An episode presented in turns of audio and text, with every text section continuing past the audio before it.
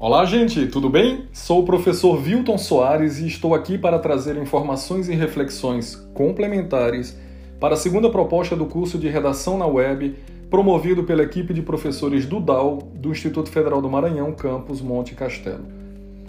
Você já se viu em alguma interação em que o seu interlocutor ou você mesmo diz: Não estou mais te reconhecendo? Ou é você mesmo?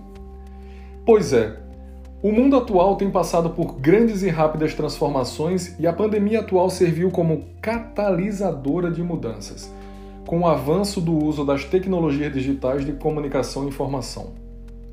Estamos em um mundo que está sendo e não em um mundo que é.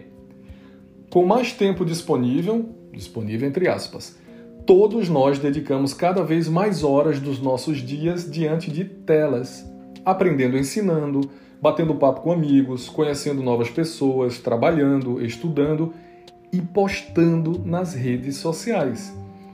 Além de ler muitos posts, curtir alguns, outros não. Sentir as mais diversas sensações diante de cada um dos posts lidos, reagir a alguns, a outros não. E ver ali passando na nossa frente inúmeras mensagens que de um ao outro enunciado verbo visual e multissemiótico vão construindo sentidos diversos de ironia, respeito, consideração, orgulho, provocação, dentre muitos outros. É, tudo está mudando muito rápido. Reafirmo que é também papel da escola zelar pelo desenvolvimento de competências ligadas à cultura digital ao pensamento crítico e criativo, à empatia, à cooperação e à cidadania, como preconiza as competências gerais que emergem da Base Nacional Comum Curricular, a BNCC, documento de caráter normativo que orienta a educação nacional. Esses enunciados verbovisuais construídos multissemioticamente por meio de cores, formas, sons, vídeos, textos, imagens, etc., também se constituem sob tensões, como todos os outros enunciados. Ao produzir um post para uma rede social, algumas perguntas que poderiam ser feitas. O que eu quero comunicar com essa trama multissemiótica que estou construindo? Quem eu quero instituir como sendo meu interlocutor ou a minha interlocutora? O que desejo despertar nele ou nela? Mas, se o meu objetivo é instituir como interlocutor ou interlocutora uma pessoa ou um pequeno grupo como não levar em consideração os outros mais de mil contatos que terão acesso ao meu enunciado na minha rede? Isso importa? Será que falar para uma pessoa sob olhares atentos de muitas não é uma das tensões características da comunicação nas redes sociais?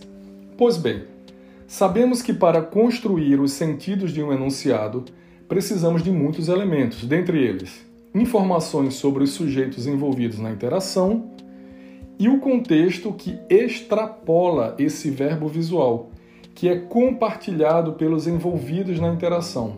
Em resumo, seria o que é visto por todos, sabido por todos e avaliado conjuntamente. Esses são pilares em que a enunciação se apoia. Bem, sabemos que a enunciação da vida real compõe-se de uma parte que é realizada verbalmente e de uma outra parte que é subentendida. Vocês estão percebendo que escrever e ler no mundo virtual é envolto em muita tensão, em muitas variáveis? Primeiro, falamos de um para um ou falamos de uma pessoa para mil? Segundo, não estamos em uma relação síncrona e nem podemos ver o extraverbal e as reações manifestadas em sorrisos, caretas, franzidos de testas, etc., para ajustar os nossos enunciados. Terceiro, falamos de um para um sob olhares de centenas de outras pessoas que vão formando sobre nós algumas impressões, mas que não dividem conosco informações importantes, como o visto, o sabido e o avaliado da vida real. Esse descompasso entre, de um lado, o que quero comunicar e quem eu quero estabelecer como interlocutor ou interlocutora, e de outro, essas condições que as redes sociais nos dão, isto é, de ter centenas de interlocutores em potencial, mas cada um compartilhando conosco um grau de intimidade e de informações subentendidas diferentemente. Atenção! Há ainda o risco de contatos com nomes, imagens e informações falsas que buscam o anonimato. Esse é um ponto. O outro é o que toca as competências ligadas à empatia, cooperação e cidadania e que exigem uma preocupação permanente de todos. Exemplo: como refutar, contestar, combater, discutir, repelir, repugnar discursos de exclusão, hostilidade, racismo, sexismo, preconceito, discriminação que encontram no anonimato e ou no virtual espaços propícios para se reproduzir. Como desmentir e combater as fake news? Mas trago algumas informações linguísticas que podem ajudar a compreender os riscos de alguns comportamentos manifestados por meio de enunciados nas redes sociais. Primeiro, os enunciados e os discursos acontecem sempre no encontro de dois sujeitos. Portanto, ao dizer eu, eu instituo um tu. Eu carrego esse tu dentro de mim. Trata-se daquela tática de querer dizer algo a alguém escrevendo de forma impessoal. Por exemplo, diante de um rompimento de relação na vida real, o sujeito escreve um post na sua rede social. O post é o seguinte: o sol há de brilhar mais uma vez, acompanhado de pesaroso e alaranjado crepúsculo, a foto.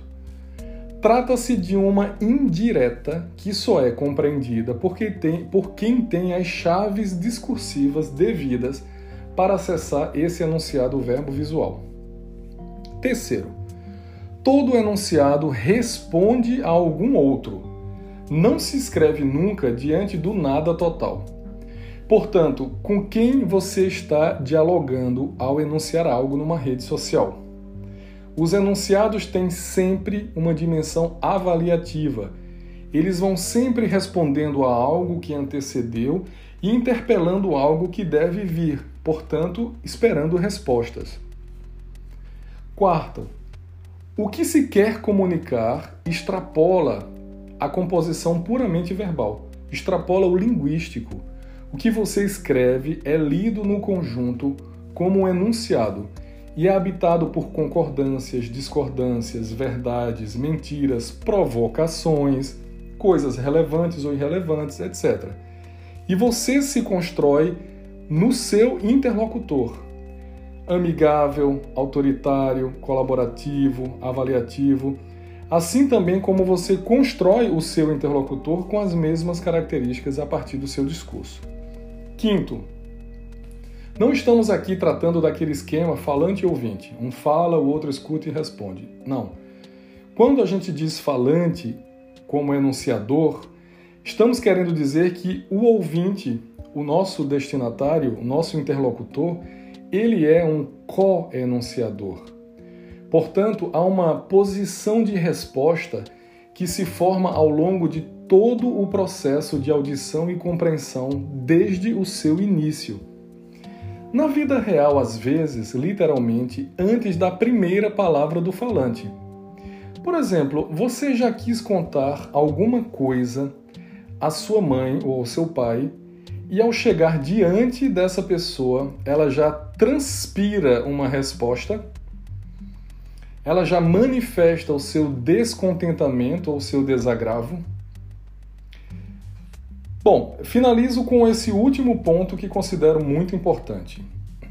Há dois importantes processos cognitivos em jogo no conjunto do que dissemos.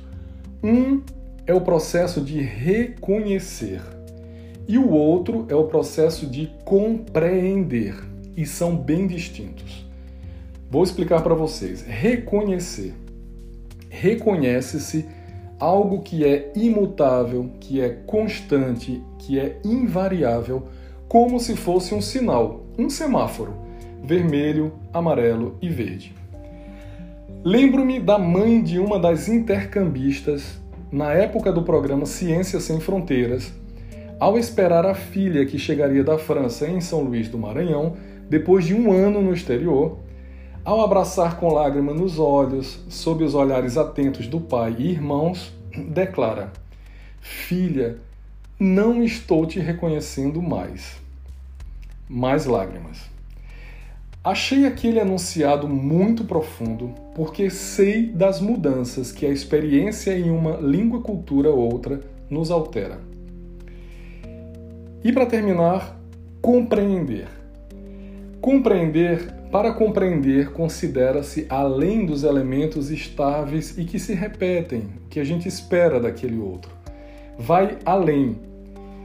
Abre-se para o que é novo, para o que está sendo, como o mundo, o que transcende a língua, o instável, o inusitado, isto é, o que nos leva aos sentidos é lançar-se no encontro ao outro, aberto à interação e ao diálogo, ciente de todos os riscos e tensões que tal atitude implica. Isso não esgota de forma alguma o tema, mas dá mais uma luz além dos textos lidos. Muito obrigado pela atenção. Até a próxima!